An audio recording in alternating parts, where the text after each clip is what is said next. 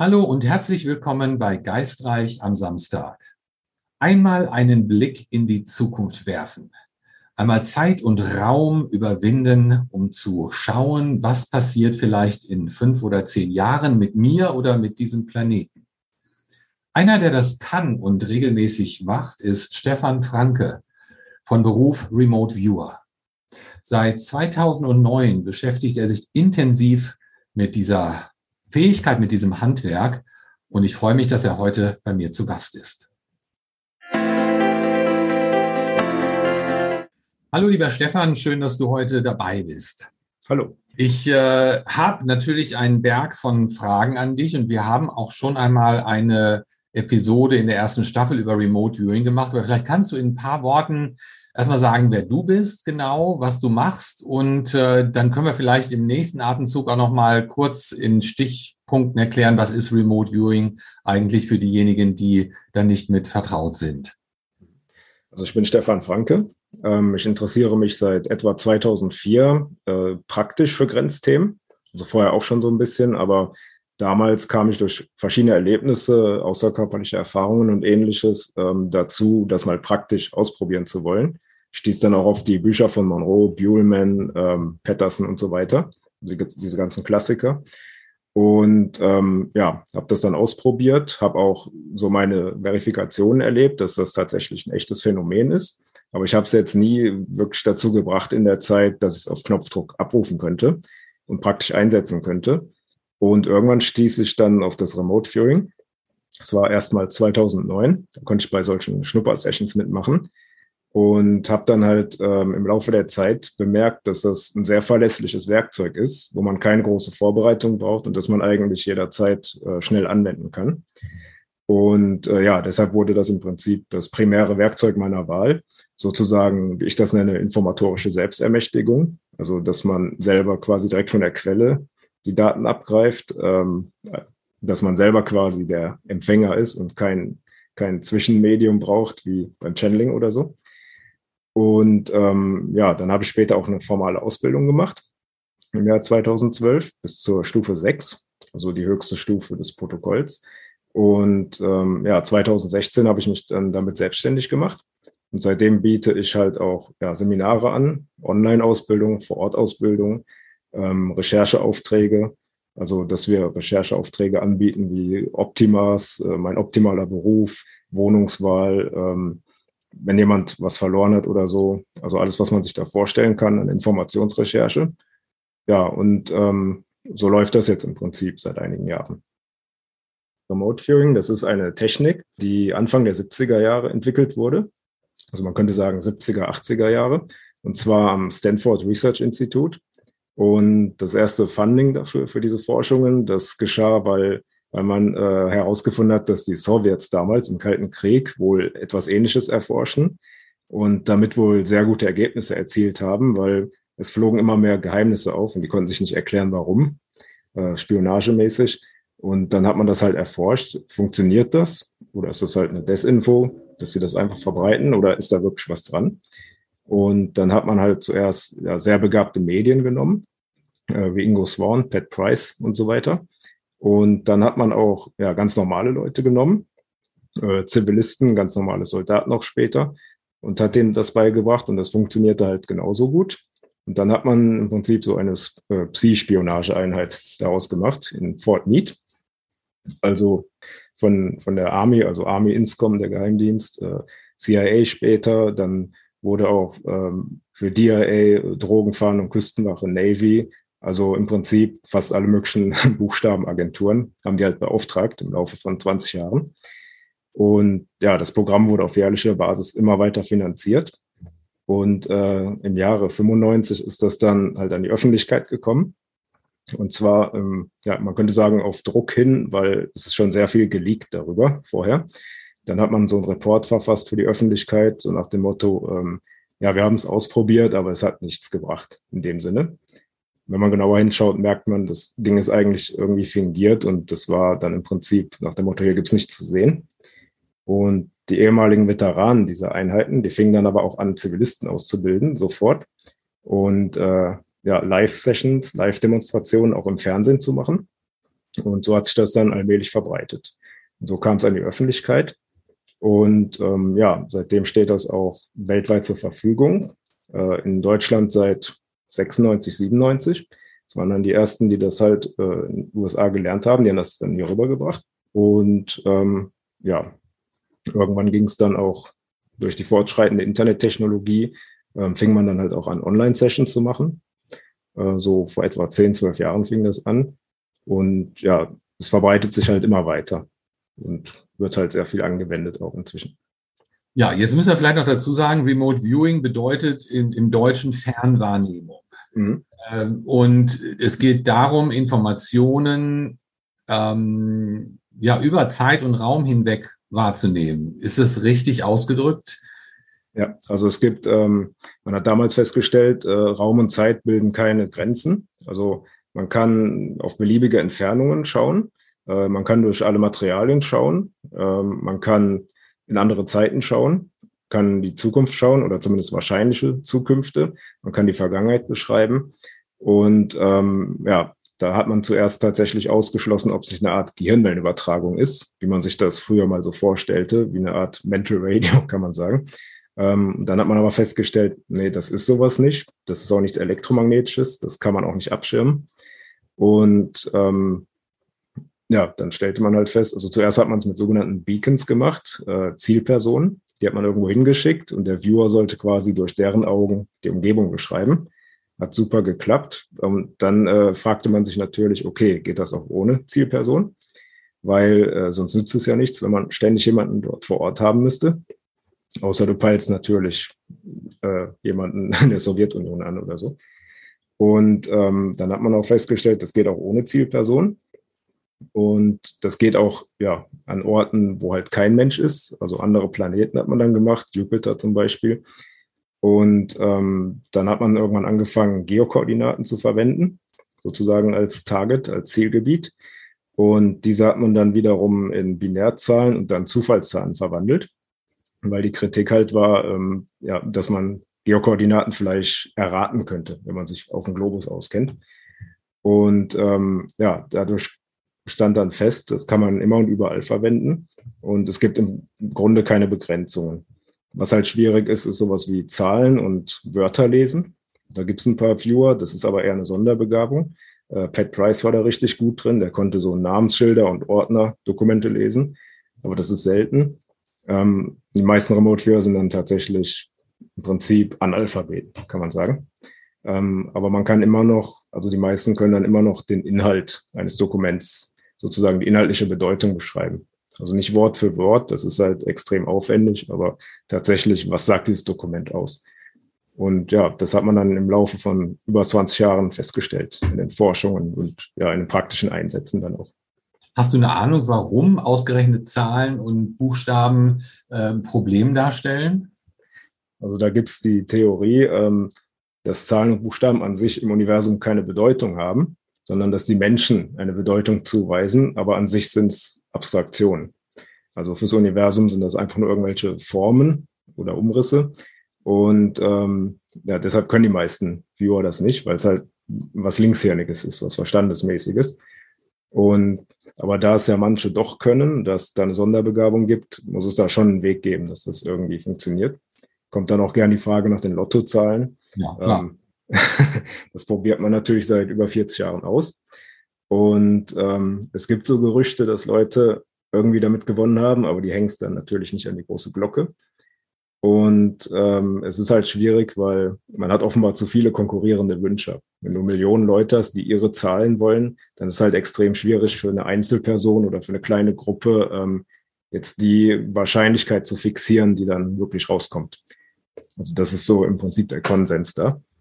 Und ja. Jetzt muss ich doch mal nachhaken, wenn du jetzt aber die Lottozahlen, äh, weil du jetzt sagst, äh, dass du deine Zahlen dort reinbringst. Äh, ich hätte jetzt gedacht, man geht in der Zeit eine Woche nach vorne und mhm. schaut, was für Zahlen sind da. Ähm. Also was wir herausgefunden haben, wir haben natürlich auch unsere eigenen Experimente gemacht, ähm, dass, dass die Zahlen noch gar nicht definiert sind bis zur Ziehung. Also die fluktuieren ständig.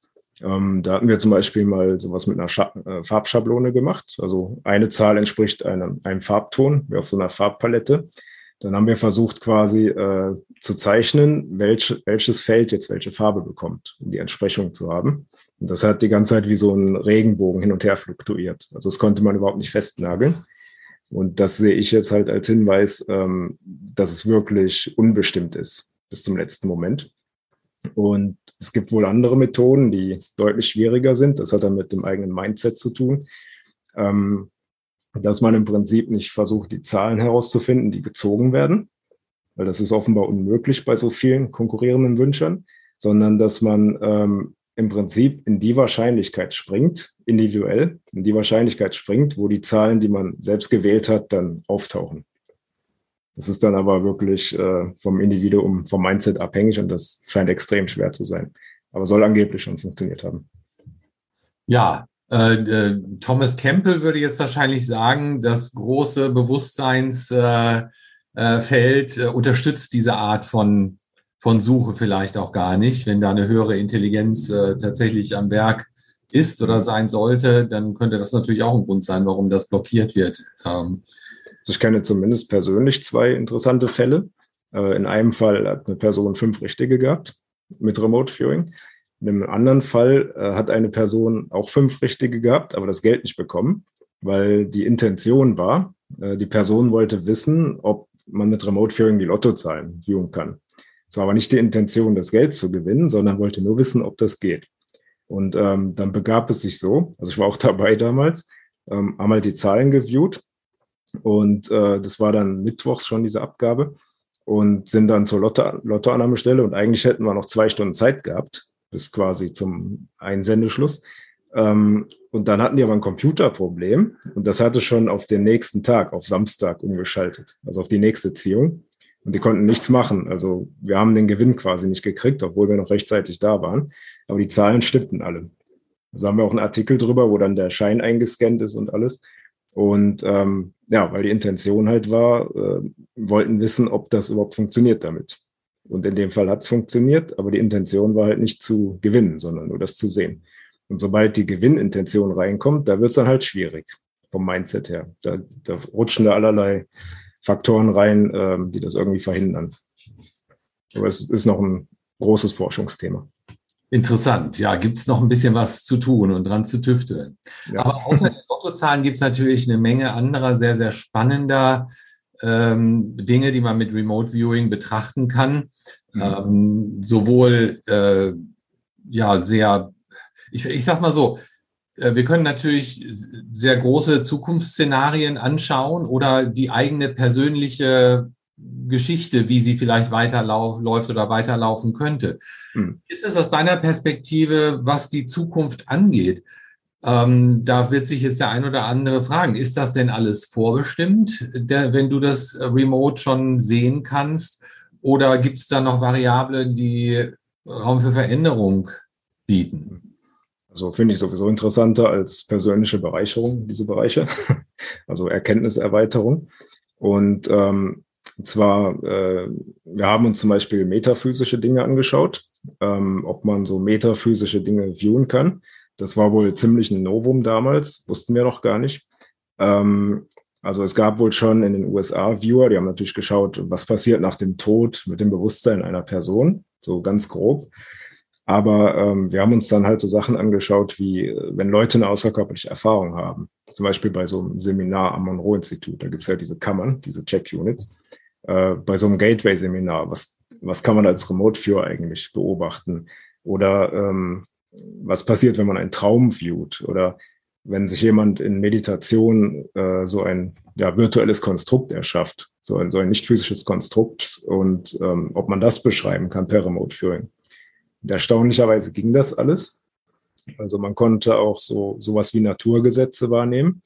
Ähm, ein Beispiel, da hat sich jemand über Monate hinweg äh, eine ja, nicht physische Welt manifestiert, immer abends tiefe Meditation und hat sich so gedacht, ähm, okay, äh, das sollte stabil bleiben, auch wenn er gerade nicht drauf meditiert, weil er hat immer festgestellt, das löst sich auf, wenn ja. er längere Zeit nicht drauf meditiert. Und er hat sich dann äh, sowas ausgedacht, so einen Ether-Generator. irgendwie so ein fiktives Gerät, was er sich dann ausgedacht hat. Und das sollte eben einen Zweck haben, diese Umgebung noch stabil zu halten, manifest zu halten, wenn er nicht drauf meditiert.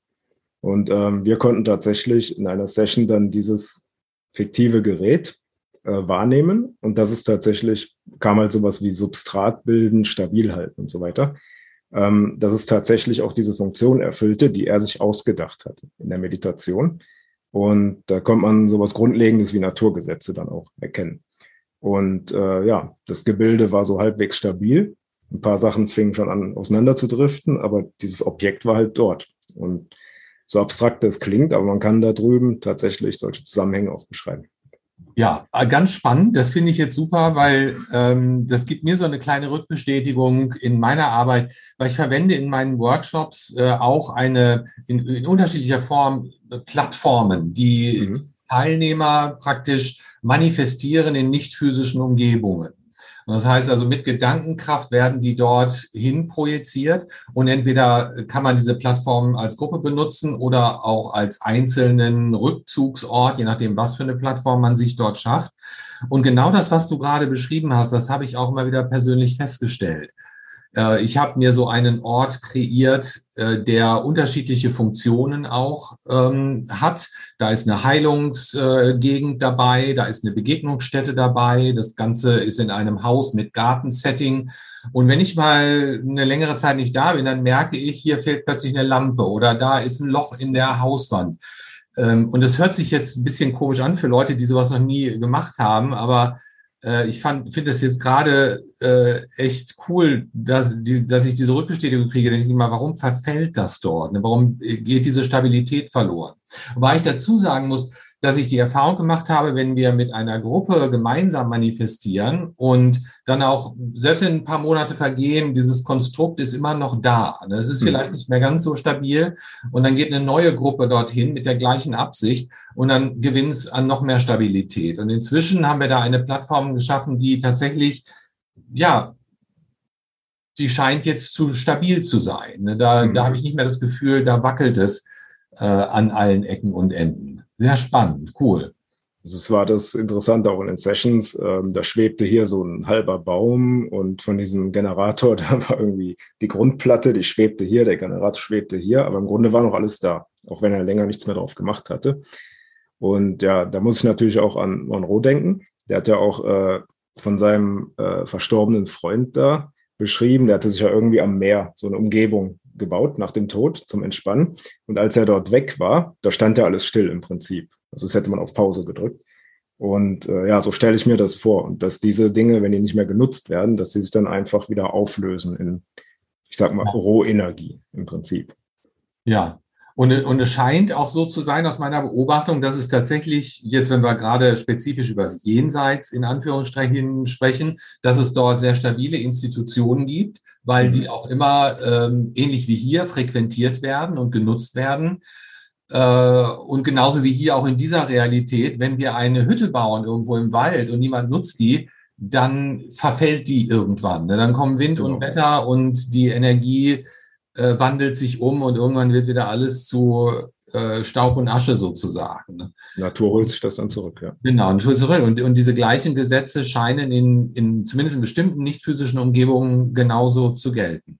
Recycling, ja. Ja, ja faszinierend. Ähm, du hast eben das Wort äh, Check Unit erwähnt, Monroe Institut. Und äh, vielleicht äh, kann, kann ich mal kurz sagen, was das ist wer ans Monroe-Institut geht, um dort einen Workshop in irgendeiner Form äh, zu belegen oder daran teilzunehmen, der wird in einer Check-Unit untergebracht. Das ist die Abkürzung für ein recht langes Wort. Controlled Holistic Environmental Chamber. Im Prinzip ist es ein Holzverschlag mit einem sehr schweren Vorhang und einer Matratze drin. Und die ist äh, Meter 90 lang und 90 Zentimeter breit in etwa. Und dort schläft man und macht aber auch alle seine ja, Meditationen, die mit außerkörperlichen Erfahrungen in irgendeiner Form zu tun haben. Und ihr habt euch diese Check-Unit mal vorgenommen als Ziel und geschaut, was passiert da eigentlich während so eines Programms. Das würde ich jetzt gerne mal von dir hören, weil das finde ich super spannend. Genau, also da haben wir auch einen Artikel auf Signallinie, äh, meinem Blog, Und das ist schon zehn Jahre her oder so. Inzwischen ist unsere Methodik da auch viel feiner. Aber das war im Prinzip ähm, ein Foto von dieser Kammer. Und das Target war im Grunde, ähm, beschreibe es, als es zuletzt in Benutzung war, sozusagen. Und äh, da fand offenbar so ein Seminar statt, Gateway oder sowas ähnliches. Und ähm, da kam als erster Eindruck quasi ja eine enge Kammer. Also man fühlte sich etwas eingeengt, äh, aber plötzlich öffnet sich vor einem was, wie eine Art Tunnel oder Tür kann man auch sagen. Und dahinter war einfach so eine Art bunte Unendlichkeit. Und ähm, es wurde dann eine Gruppe wahrgenommen, die dort tatsächlich äh, gemeinsam was tut. Und zugleich wurden aber auch Wesen wahrgenommen, die außerhalb davon waren und dabei assistierten. Also die halfen dieser Gruppe quasi, dieses Portal zu öffnen und dann dort rauszuschlüpfen, aus diesen Kammern in eine andere Ebene im Prinzip. Und es kam dabei aber auch äh, heraus, dass diese Wesen, dass man die gar nicht braucht, sondern dass die Gruppe das auch alleine könnte. Nur diese Wesen, die helfen halt so ein bisschen. Also die, es scheint tatsächlich sowas wie nicht physische Mitarbeiter dort auch zu geben. Das, was wir vielleicht als Geisthelfer bezeichnen im äh, mhm. umgangssprachlichen Gebrauch? Ich denke schon, ja. Also das waren ziemlich, wirkten ziemlich groß, mächtig, diese Wesen, wohlwollend. Also äh, jetzt nicht wie verstorbene Menschen, sondern die hatten wohl schon eine speziellere Aufgabe dort. Und ähm, ja, dann geht's hinaus und dann kann man im Prinzip umherreisen, was auch immer das persönliche Ziel dann ist. Jetzt hast du gerade gesagt, eigentlich brauchen wir die nicht. Wie ist der Eindruck entstanden? Also der Eindruck in der Session, schauen wir das gerade nochmal an. Also es ist erstmal natürlich die Selbstzweifel, wenn, wenn man jetzt zu so einem Seminar ist und das vielleicht zum ersten Mal macht, ob man das überhaupt selber schafft. Ähm, und dass man sich noch gar nicht bewusst ist, dass man diese Fähigkeit vielleicht völlig für sich selbst hat.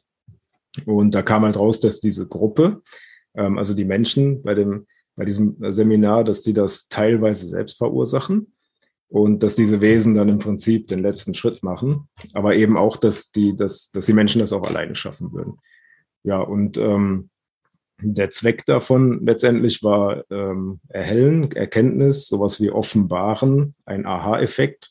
Und es wirkte transformationsmäßig und spirituell. Das war so der zusammengefasste Eindruck am Ende von dem ganzen Szenario. Und ja, also für mich war am faszinierendsten, dass man diese enge Kammer wahrnimmt. Es wurden sogar in irgendeiner Stufe so Teile vom Kopfhörer auch wahrgenommen, ein Kabel dran, also im Prinzip wesentliche Eindrücke der Kammer. Und dass sich das dann so metaphysisch öffnet und man in diese bunte Unendlichkeit, anders kann ich es nicht beschreiben, das war wie, wie im All, nur halt einfach eine bunte Unendlichkeit. Und dass man in diese halt reingeht und dann dieses Meer an Möglichkeiten hat, wo man hinreisen kann.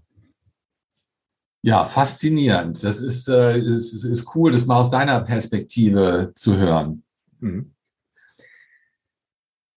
Jetzt ähm, bleibt noch die eine Frage, die hatte ich äh, im Vorfeld gestellt, ich, bevor ich sie verliere. Ist die Zukunft, ich meine, hier haben wir jetzt über metaphysische Ziele geredet, aber wenn wir jetzt mal mhm. auf Zukunftsziele gehen, ist die Zukunft vorherbestimmt?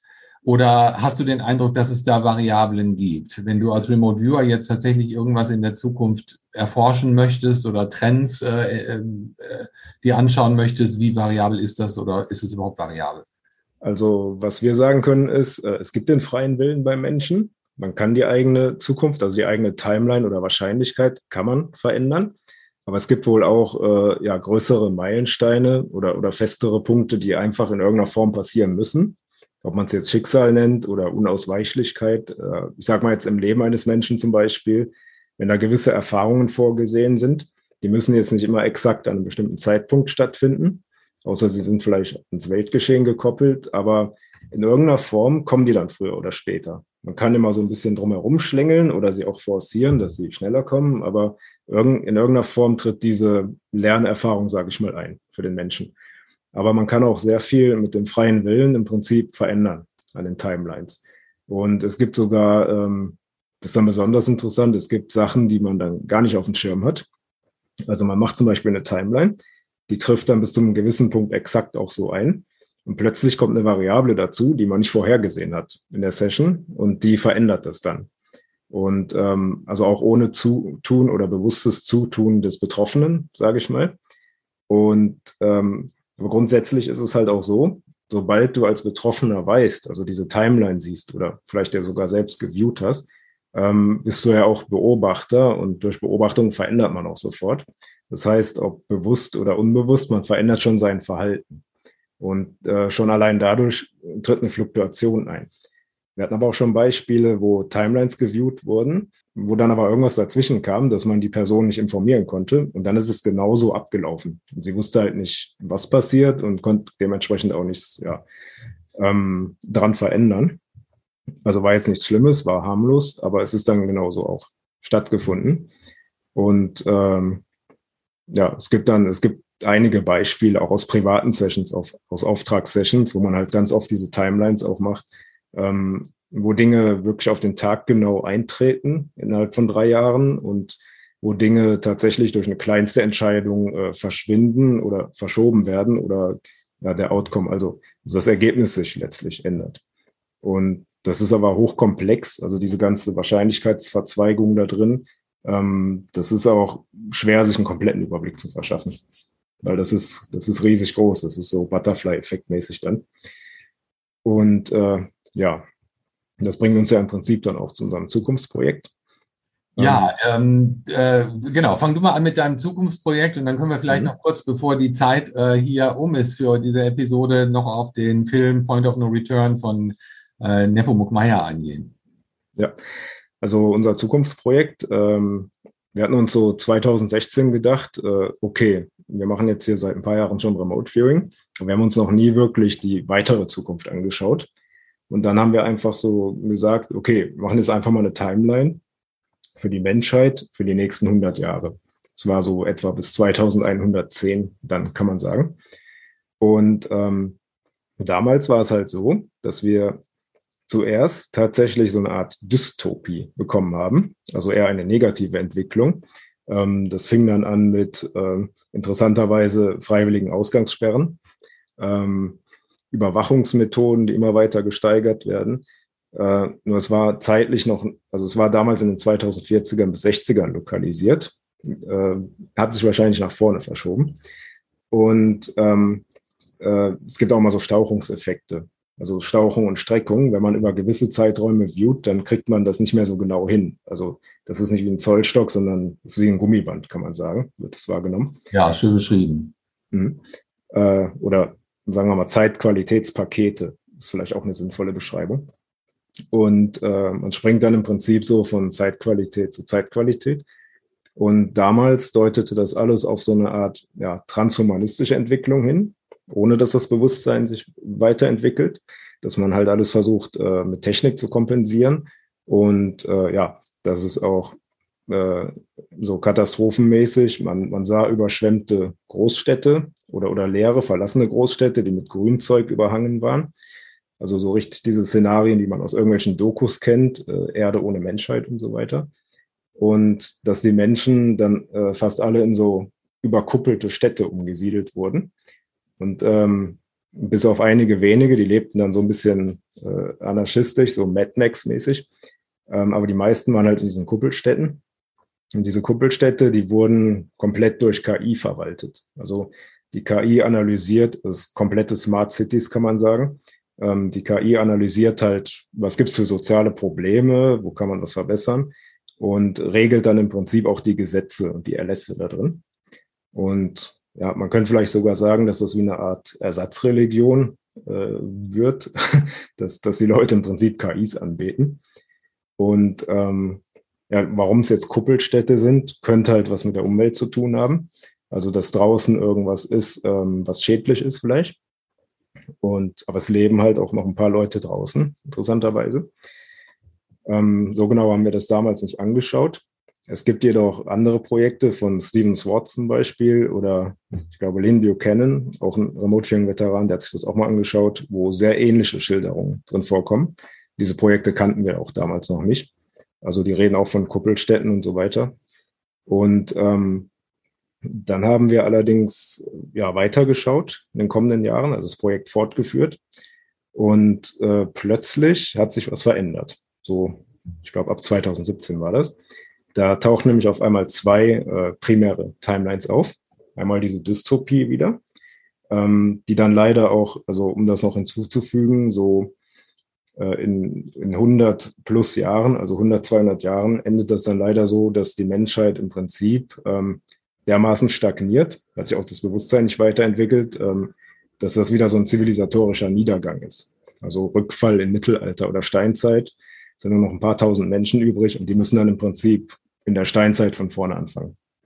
Gibt es ja auch Theorien, dass es solche Zyklen schon mehrmals gab in der Geschichte. Und ähm, ja, dann haben wir halt geschaut, äh, was sind das für zwei Timelines, die jetzt auftauchen. Und die eine haben wir dann Utopie genannt, ähm, was nicht heißt, dass es da alles Friede, Freude, Eierkuchen ist. Es wird auch starke Verwerfungen geben.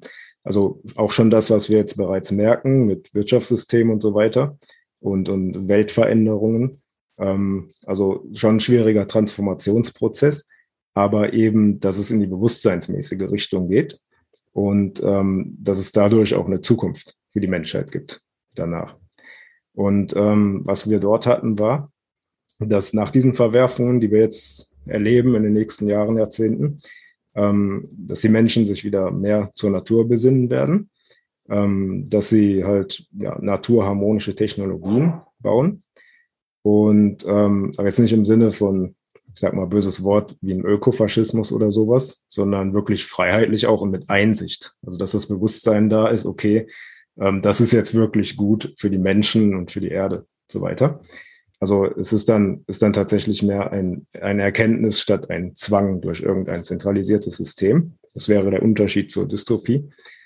Und ähm, ja, da sieht man dann, dass, äh, was gab es da noch für Details? Also Technologie wird auf jeden Fall viel naturharmonischer. Man räumt der Natur wieder Platz ein.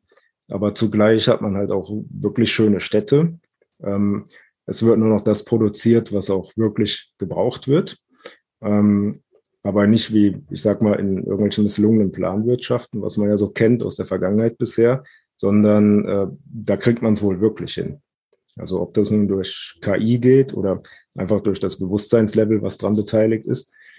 Und ähm, ja, wir hatten halt auch sowas wie, es wird weniger gereist auf der Welt.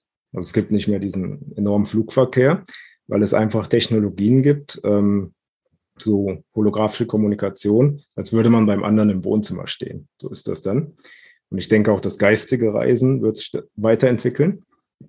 Und ähm, ja, wirklich physisch um die Welt gereist, das wird nur zu Spezialzwecken, sagen wir mal, wenn man vor Ort irgendwas erforschen möchte oder jemanden besuchen möchte. Ähm, aber jetzt nicht für jedes Business-Meeting oder so. Und äh, anscheinend ist man dort so weit, dass man auch Dinge aus der Ferne ganz leicht erkunden kann, ohne sich physisch hinbegeben zu müssen. Also da gibt es wahrscheinlich äh, Technologien. Wir hatten da mal sowas, als wenn man in so einen Tunnel blickt, äh, war das. Also das sah aus wie so ein Mission Control bei der NASA. Oder blickst in so einen Tunnel rein. Und äh, aus diesem Tunnel heraus kannst du irgendwie Dinge an entfernten Orten messen. Also du empfängst Bilder und kannst tatsächlich auch physikalische Daten messen. Das ist vielleicht dann die Zukunft ähm, der Raumfahrt auch, dass man im Prinzip äh, sich nicht mehr hinbegeben muss oder eine Sonde hinschicken muss, sondern das direkt vielleicht per Quantenfernwirkung oder so messen kann. Also so ganz verstanden haben wir es auch nicht. Und äh, ja, das Thema Extraterrestrisches wird auch, sage ich mal, prominenter.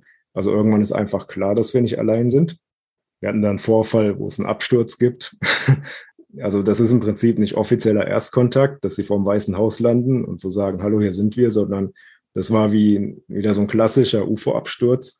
Nur diesmal waren ganz viele Livestreams der Welt drauf gerichtet und man konnte es einfach nicht mehr vertuschen.